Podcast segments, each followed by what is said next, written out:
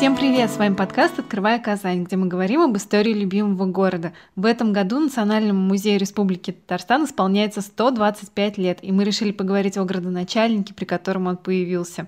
Звук немножко странный, ничего не поделаешь, таковы реалии времени, и мы записываем этот подкаст, находясь на самоизоляции. Меня зовут Ли, и я обожаю наш город, а беседуем мы сегодня с Марком Шишкиным, экскурсоводом и краеведом. Марк, добрый вечер! Добрый вечер, здравствуйте, меня зовут Марк Шишкин, я тоже люблю наш город – и сегодня мы будем действительно говорить о городском голове, как точно называлась эта должность. Городоначальник чуть другая немножко должность была, э, которого звали Сергей Викторович Дьяченко. И мало того, что при нем был открыт наш Национальный музей Республики Татарстан, или городской музей, как его тогда называли, так он был фактически его первым директором. Вообще, э, на Национальном музее, вот на этом старом здании гостиного двора, у нас на фасаде вензель А.Л. Они посвящены, эти буквы, собственно говоря, Алексею Федоровичу Лихачеву, человека, коллекция которого богатейшая, легла в основу коллекции вот нашего музея. А, Алексей Федорович умер в 1890 году, и уже его брат Иван Федорович Лихачев, он завещал городу Казани вот огромную коллекцию, которую он собирал на протяжении всей своей жизни. Э, но организатором всего процесса, создателем этого музея был именно Сергей Викторович Дьяченко. Э, как это было? На самом деле история достаточно интересная. Давайте вначале поговорим о музее, раз мы с него начали. Давайте. Э, в 1890 году в городе Казани прошла Всероссийская научно-промышленная выставка. Такие выставки устраивались регулярно в разных городах. И вот Казанская выставка открылась 15 мая 1890 года. Э, знаете, на каком месте? На месте, где сейчас Ленинский садик. Вот, там была на этом месте Николаевская площадь, никакого сквера в то время не было. Это было такое ровное пространство, где казанские военные устраивали смотры, да, маршировали, а во время ярмарок там же располагались торговые ряды, всякие представления народные. Так вот, э, примерно на один год эта Николаевская площадь превратилась э, по замыслу э, нашего известного казанского архитектора Генриха Бернардовича Руша э, в такой торгово-развлекательный комплекс. Mm-hmm. Там были построены павильоны с башнями шатровыми, которые венчались двухглавыми орлами, со всевозможными прилавками, да. Ну и что было представлено на этой выставке? Все, чем славились губернии Поволжья и Приуралья от продуктов химической промышленности новой, да, до mm-hmm. народных промыслов. И представлены были народные промыслы всех народов. Русских, татар, чувашей, марийцев, удмуртов. Все по Волжье там было представлено. Э, за лето 90-го года выставку посетило около 100 тысяч человек. Так вот, выставка закончилась, mm-hmm. вот, а, а вопрос о том, что делать с коллекцией, которая там собрана, да, вот, он стоял очень остро. Да. И как раз Сергей Викторович Дьяченко во время закрытия выставки, он предложил, что давайте на основе экспонатов, которые здесь были представлены, мы сформируем наш городской музей. И тут же очень кстати поступило предложение от Ивана Федоровича Лихачева, да, о том, чтобы коллекцию его брата куда-то нужно пристроить, да, и чтобы ее видел весь город. Mm-hmm. И вот объединив эти две коллекции, собственно говоря, уже в 1895 году, 5 апреля, был открыт городской музей, ныне mm-hmm. известный как Национальный музей Республики Татарстан. Я думаю, мы еще вернемся Всероссийской промышленной выставки в Казани 1890 года, потому что это мероприятие было проведено не просто так, у него была определенная цель, mm-hmm. мы о ней сегодня поговорим, ну и поговорим о том, что mm-hmm. стало с этим местом после того, как выставка была проведена, потому что там тоже заметен след нашего Сергея Викторовича Дьяченко. Нужно сказать, что Сергей Викторович был крайне инициативным и очень энергичным человеком. Когда я готовилась к записи этого подкаста, я узнала, что у него было огромное количество регалий. Марк, мне кажется, нам всем очень интересно узнать о его биографии. Расскажите, пожалуйста, как человек, уроженец Харькова, вдруг оказался в Казани? Ну, вообще, вот смотрите, история его действительно такая достаточно интересная и история долгая. Родился Сергей Викторович в 1846 году в городе Харькове, совершенно верно. Его род происходил из старого украинского или, как говорили тогда, малороссийского казачества. Изначально mm-hmm. фамилия этого рода была Чернорудые. И их малая родина была немножко не в Харькове, а в городе Перятин. Это Полтавская губерния, ныне Полтавская область. Э, кстати говоря, как выглядит этот город, знает практически каждый, кто соприкасался с советским кинематографом. Вот вы представляете... Да вы что? Да, да, да, оптимистичный фильм «Королева бензоколонки» 1962 года, да. да, где э, мне два постоя в одну посуду, заправщица «Добрый вечер», все машины угу. отправляет налево и другие крылатые цитаты. Так вот, действие этого фильма, оно, собственно говоря, происходит вот в этом городе Перятин. Вот. Э, и это АЗС, она там до сих пор сохранилась. Оттуда, собственно говоря, у нас идет род нашего Сергея Викторовича Диченко. Но когда Украина mm-hmm. присоединилась уже в 17 веке к российскому государству, один из его предков работал в Москве думным дьяком, то есть в правительственном аппарате старой московской державы. Mm-hmm. И от этого у его потомков называли как чернорудые дьяченки. То есть, поскольку они все потомки дьяка, uh-huh. да, а потом первая половина фамилии отвалилась, и они просто стали под фамилией Дьяченко известны. Uh-huh. Дед Сергея Викторовича нашего был человеком важным там в Харьковской губернии, прокурором был. Отец Сергея Викторовича избрал немножко другой путь, который повлиял на сына, на Сергея Викторовича. Он, конечно, окончил э, образование как инженер путей сообщения и работал в этой должности – но его основным призванием Виктора Антоновича Дьяченко был театр, он был драматург, писал пьесы, писал сценарии. Mm-hmm. И Сергей Викторович Дьяченко с детских лет был жил и рос в театральной обстановке. Он сам mm-hmm. неоднократно выступал на театральных помостках под псевдонимом Сергеев и э, сам написал несколько пьес. И представьте себе, уже в четвертом классе гимназии он написал достаточно серьезный труд «Современное состояние драматической литературы в России». Папа Сергея Викторовича, Виктор Антонович, он писал пьесы, ну, первый топ, наверное, драматургов он не вошел, да, там, где были Островский, Грибоедов mm-hmm. в 19 веке. Но он писал пьесы на достаточно интересные житейские, бытовые, любовные сюжеты, да.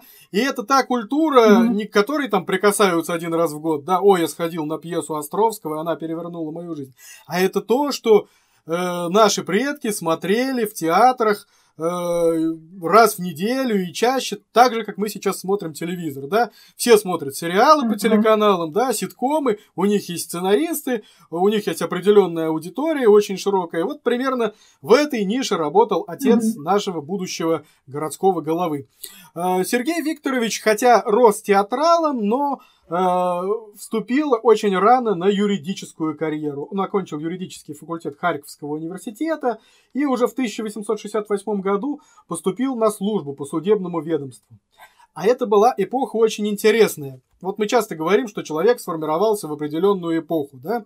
Вот мы говорим, человек сформировался да. в 90-е годы 20 века. У, значит, человек склонен к риску, умеет работать в сложной обстановке, да, мгновенно принимать решения или там человек сформировался во время оттепели хрущевской, значит, он такой оптимист, романтик, mm. ему все по колено, вот. Э, и Сергей Викторович сформировался у нас в эпоху Александровских реформ. Это великие реформы, которые трансформировали старую Россию в государство нового образца. И была при Александре II императоре проведена судебная реформа, когда был суд открытый, гласный, состязательный, и юристы стали героями времени, так же, как космонавты сто лет спустя, да, вот, речи выдающихся юристов. Кони, Плевака записывали, учили, э, о них писали в газетах, то есть и я... их даже до сих пор читают. Да, да, да, даже до сих пор читают. И мне да. кажется, что вот эта театральная предыстория помогла Сергею Викторовичу быть адвокатом,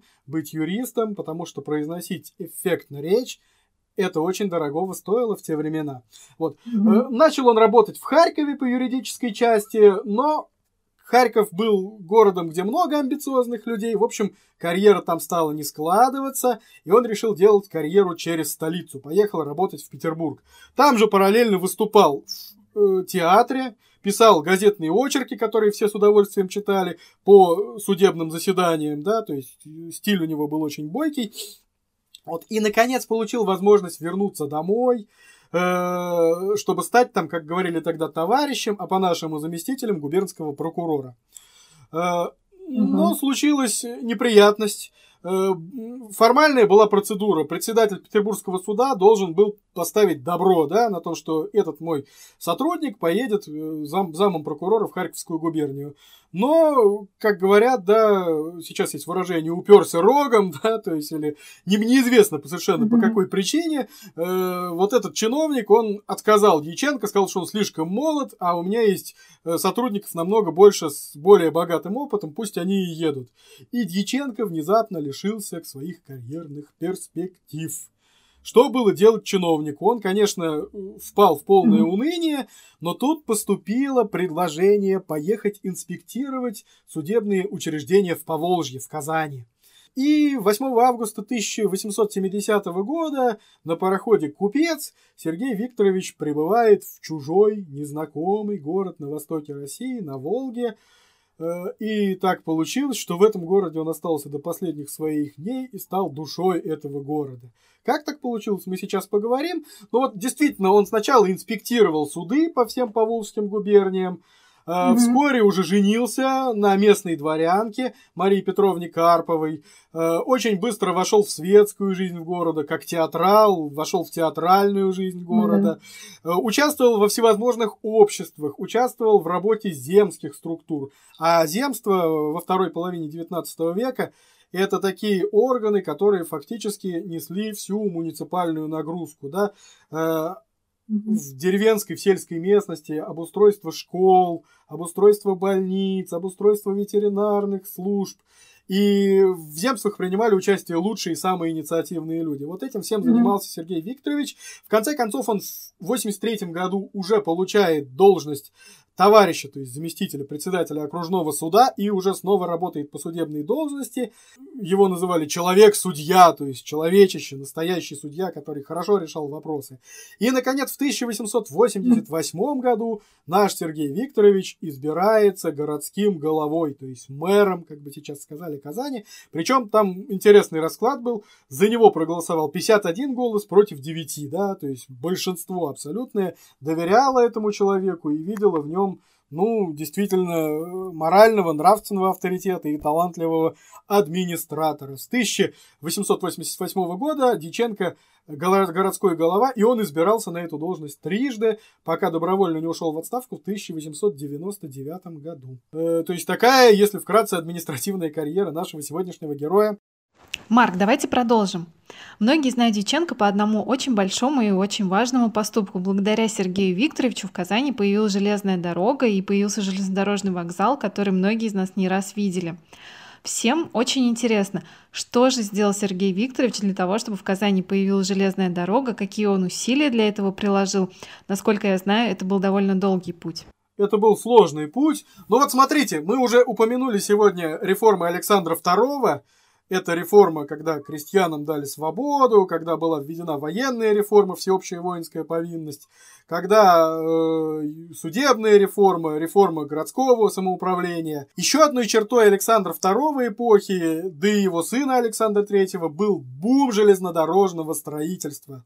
Россия, как большая гигантская континентальная держава, чтобы развиваться, должна была быть покрыта сетью железных дорог наиболее прогрессивного вида передвижения на тот момент. И, собственно говоря, чтобы соединить европейскую часть России с Сибирью, с азиатской частью, еще при Александре II в 1870-е годы э, планировалось построить железные дороги в трех направлениях. То есть э, северный, северный путь, э, Казань mm-hmm. оставалась с юга немножко, да, далее путь от Нижнего до Казани, и дальше от Самары до Уфы, и дальше бы они сливались в Транссибирскую mm-hmm. магистраль. То есть вот такая красивая картинка. Но в городе Казани даже в 1875 году торжественно отпраздновали вот это будущее строительство железной дороги. В 19 веке была песня, да, веселится и ликует весь mm-hmm. народ, еще в начале века появившийся при постройке первой железной дороги. То есть все было торжественно, но потом у нас начинается русско-турецкая война в 1878 году, и эти планы отложили, и, в общем-то, так получилось, что Казань в процессе постройки железных дорог немножечко у нас отстала. В это mm-hmm. время Уфа добивается, чтобы железная дорога приоритетно строилась через нее и через Самару.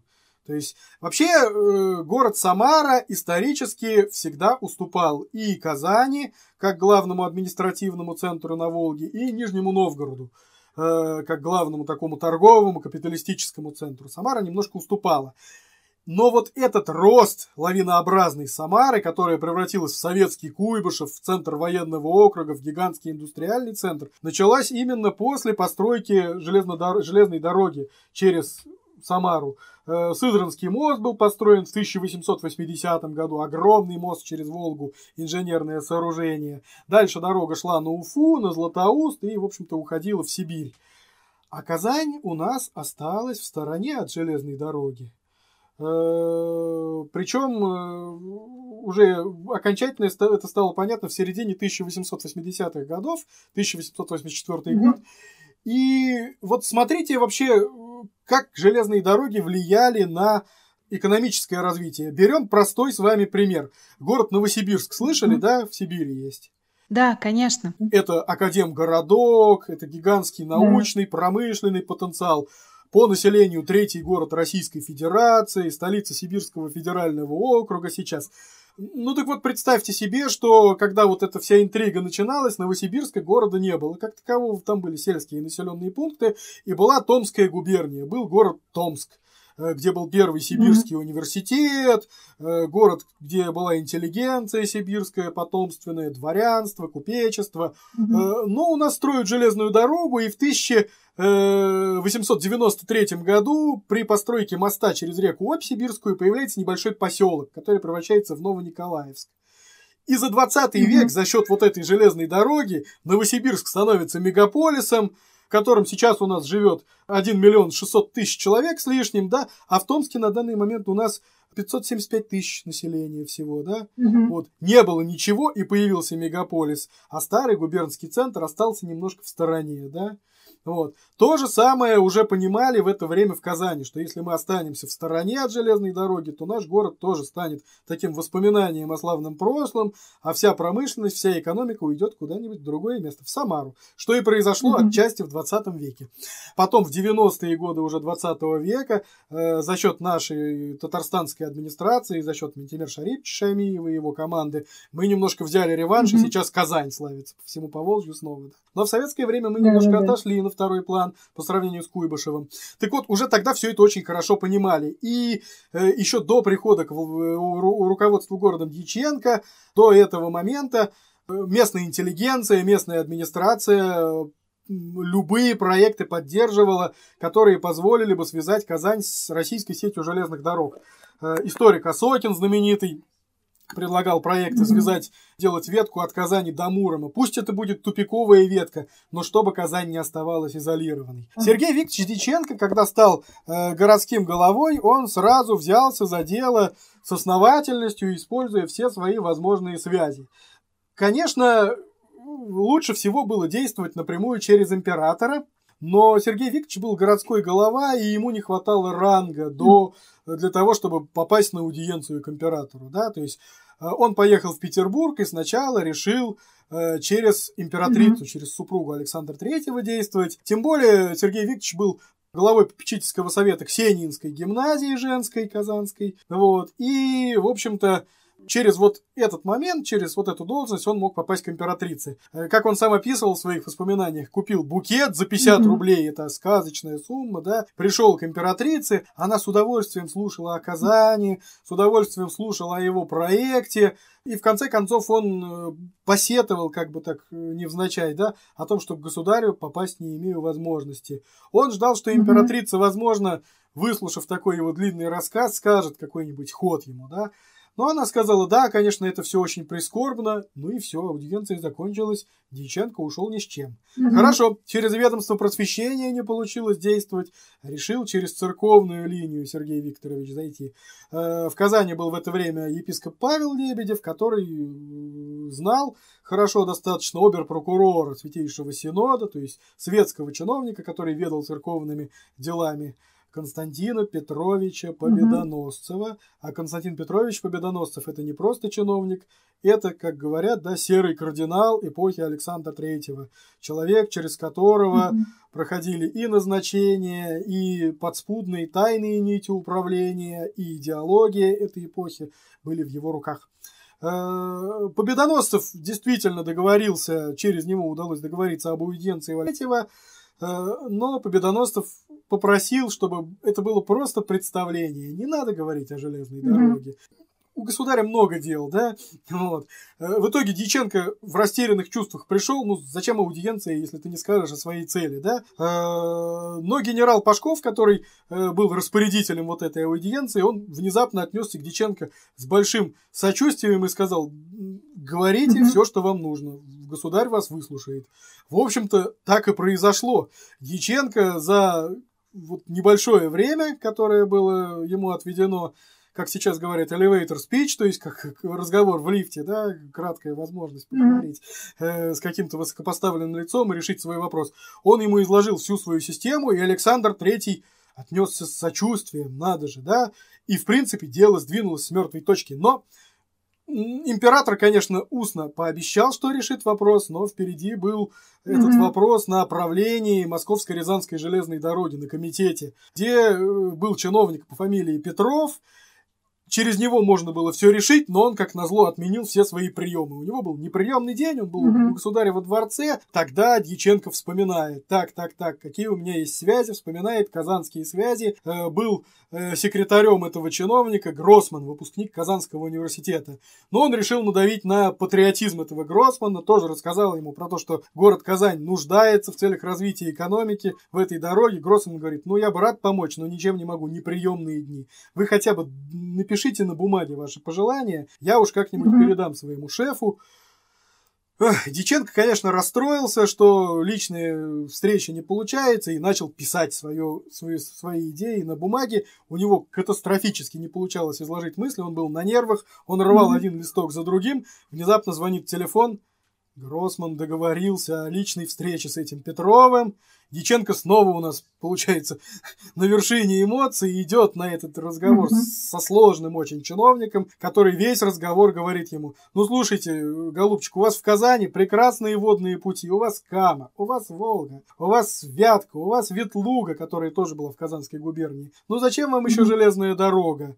В общем, с этих, с этих переговоров Диченко ушел, повесив нос, потому что как такового положительного ответа-то нет. Но совершенно тоже никак не объяснить это, этот самый Петров на следующем заседании комитета начал внезапно лоббировать казанскую вот эту ветку. Вот. И так получилось, что он продавил на комитете, и вопрос решили. Дальше должно было быть обсуждение на кабинете министров уже на самом верхнем уровне. А там mm-hmm. у казанской ветки было много недоброжелателей, которые были настроены в пользу вот Самара, Уфа, вот этой линии. Снова Диченко подключает свои казанские связи. Э, один из приближенных Александра Третьего, э, генерал Черевин, э, был знаком по, был вхож в один круг выходцев из Казани в Санкт-Петербурге, то есть с ним была возможность пообщаться. И Дьяченко узнал, что этот генерал любит верховую езду.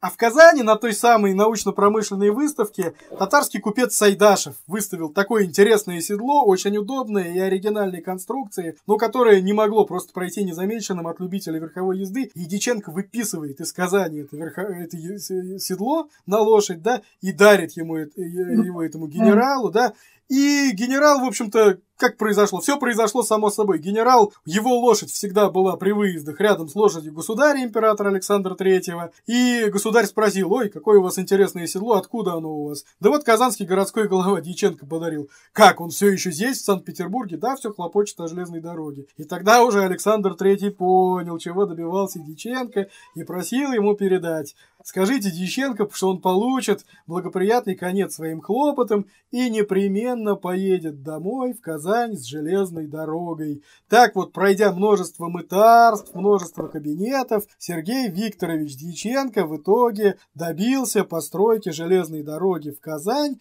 и это произошло уже довели до э, Казани уже в 1894 году вот эту железную дорогу от Рязани mm-hmm. до Казани. Конечно, смотрите, это была тупиковая ветка.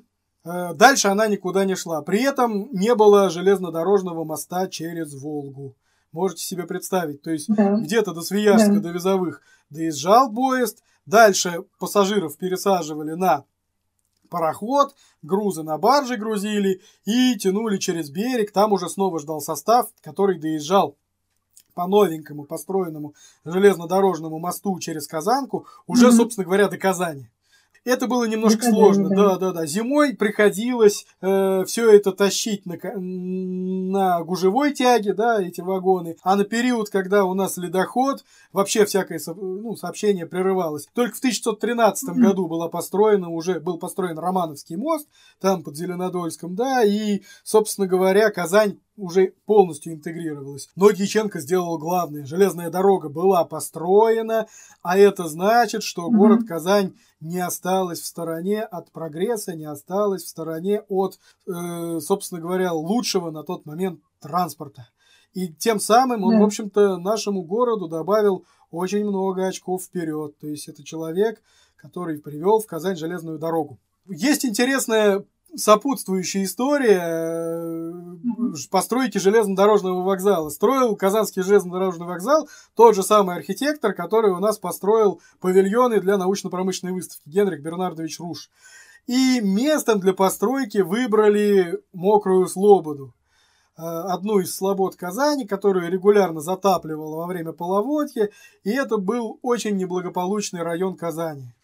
Э, район, где... Где она находилась? Э, ну вот представьте себе, что э, начиная с Забулачья, там, где пирамида, да, и в сторону вокзала, да. а дальше за вокзалом уже да. начиналась Ямская Слобода. Вот эта вся территория Мокрой Слободы, это современные улицы Коротченко, улица, конец улицы Тукаевской, улица Бурхана Шахиди, то есть э, это был достаточно неблагополучный район. Там были криминальные притоны, э, жили очень бедные люди, это был рассадник в общем-то, нездорового социального поведения во всех отношениях, да, и, пользуясь постройкой вокзала, собственно говоря, этот район во многом расселили. И сразу криминальная статистика пошла в более хорошую сторону, да, потому что были снесены вот эти самые притоны, были снесены да. всякие злачные места, и вокзал Красный действительно радует. Это привокзальная площадь, красивая, она сохранилась до сих пор. Она шумная, конечно, такая, да, но вокзал Красный, Казанский, несмотря на все передряги, там пожар, который он пережил, он до сих пор такое украшение города. И это все тоже у нас заслуги Сергея Викторовича Дьяченко. Марк, расскажите, пожалуйста, а что еще сделал Дьяченко для Казани, помимо того, что он построил железную дорогу, что он строил гимназии, больницы, различные социальные объекты? Ну вот смотрите, у нас до сих пор в городе Казани есть э, несколько объектов, которые имеют самое прямое отношение к Сергею Викторовичу Диченко и им инициированы. Памятник э, Лобачевскому, рядышком с Ксенинской да. гимназией, рядышком с домом Мушковой, построенным чуть позже, в 1896 году был открыт стараниями Сергея Викторовича при его участии. Там он не единственный был участник, но под его патронажем. При нем же, кстати говоря, был открыт на площади перед Кремлем памятник Александру II, а мы с вами говорили, что Дьяченко это человек Александровской эпохи. Вот. Но этот памятник не сохранился mm. до наших дней. Что еще сохранилось? Сейчас фотографии этого памятника можно очень легко найти в интернете. Да, да, да, да, да, да. Научно-промышленная выставка проходила на Николаевской площади. Э, площадь, которая располагалась на месте нынешнего Ленинского садика. То есть никаких деревьев mm-hmm. там исторически не было, да, там когда-то была Кузнечная площадь, где кузницы стояли, потом просто была mm-hmm. ровная такая пустая площадь, где военные тренировались, об этом мы уже говорили. Э, возник вопрос, mm-hmm. что делать с этим местом после того, как павильоны для выставки будут разобраны. У Тиченко была великая, интересная, нереализованная идея. Э, он был сторонником народного просвещения, и он хотел на месте вот этой Николаевской площади построить интересный объект, который назывался «Народная аудитория». Это огромный павильон, больше тысячи мест, э, где могли бы проводиться публичные лекции, всевозможные просветительские мероприятия, выставки покры... под крышей, да, ну, такой коворкинг, да, современный и выставочный центр. Можно сказать. Но денег на эту идею в конце концов не нашлось. До сих пор вот э, особенно было хорошо это видно, когда не было построено круглое здание Колизея, да, где магазины, рестораны на Ленинском mm-hmm. садике на остановке. Там вот эта стена, yeah. спускающаяся с университета, камнем покрыта, да. Есть там всевозможные народные yeah. байки, что это чуть ли не стена ханского времени. Нет, нет, нет, нет, это не стена ханского времени и так далее. Это как раз вот то, что удалось построить в рамках этого проекта Диченко по созданию народной аудитории. Дальше mm-hmm. дело не пошло. Но раз народная аудитория не была реализована, то решили разбить на этом месте сквер, который назвали Николаевский. Э, и этот сквер мы сейчас знаем под названием Ленинского сада. С советских времен он носит это название. Это памятник работе Дьяченко, безусловно, да, в городе Казани. Э, другой сквер, который тоже все знают, это нынешний Фуксовский сад. Э, исторически это название этого места было как, ну, на высоком берегу Казанки Козий бульвар называли. Что значит Козий mm-hmm. бульвар? Просто росли деревья, mm-hmm. там паслись козочки. Но казанцы любили очень это место, использовать для прогулок, для того, чтобы смотреть на реку, место живописное до сих пор, да.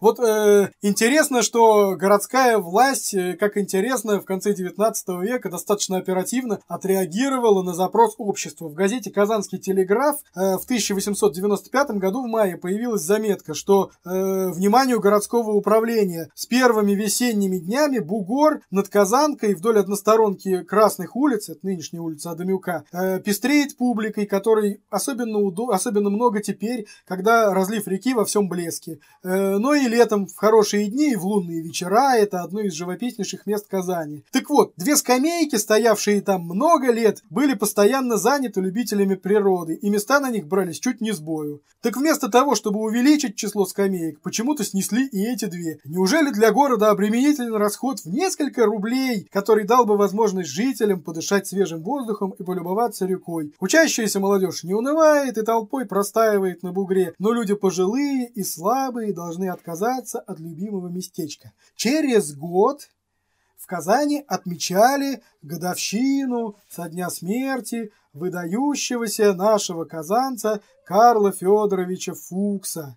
Э, это был 1896 год. Так вот, э, Сергей Викторович Диченко организовал этот юбилей самым достойным образом. Э, в это время э, были приняты решения переименовать э, Поперечно-Тихвинскую улицу, где дом Фукса, в улицу Карла Фукса. Сейчас у нас улица Карла Фукса немножко в другом месте. На доме была установлена mm-hmm. мемориальная доска, могилу Карла Федоровича оградой за казенный счет оградили и взяли ее содержание тоже на казенный счет. Так вот, еще одно было решение mm-hmm. разбить в городе Казани сквер честь Карла Федоровича Фукса, и был выбран вот то самое место, Козий Бугор, где спилили эти несчастные скамейки, mm-hmm. да, э, и 26 апреля 1896 года Казанская городская дума после речи э, Дьяченко приняла решение разбить этот сквер и выделить на его содержание 600 рублей, а уже через день, 27 апреля, сам Сергей Викторович пришел туда вместе с землемером и архитектором аллеи разбивать, да, то есть вот как через год отреагировала mm-hmm. городская власть, нашла подходящий повод и увековечила имя Карла Федоровича Фукса.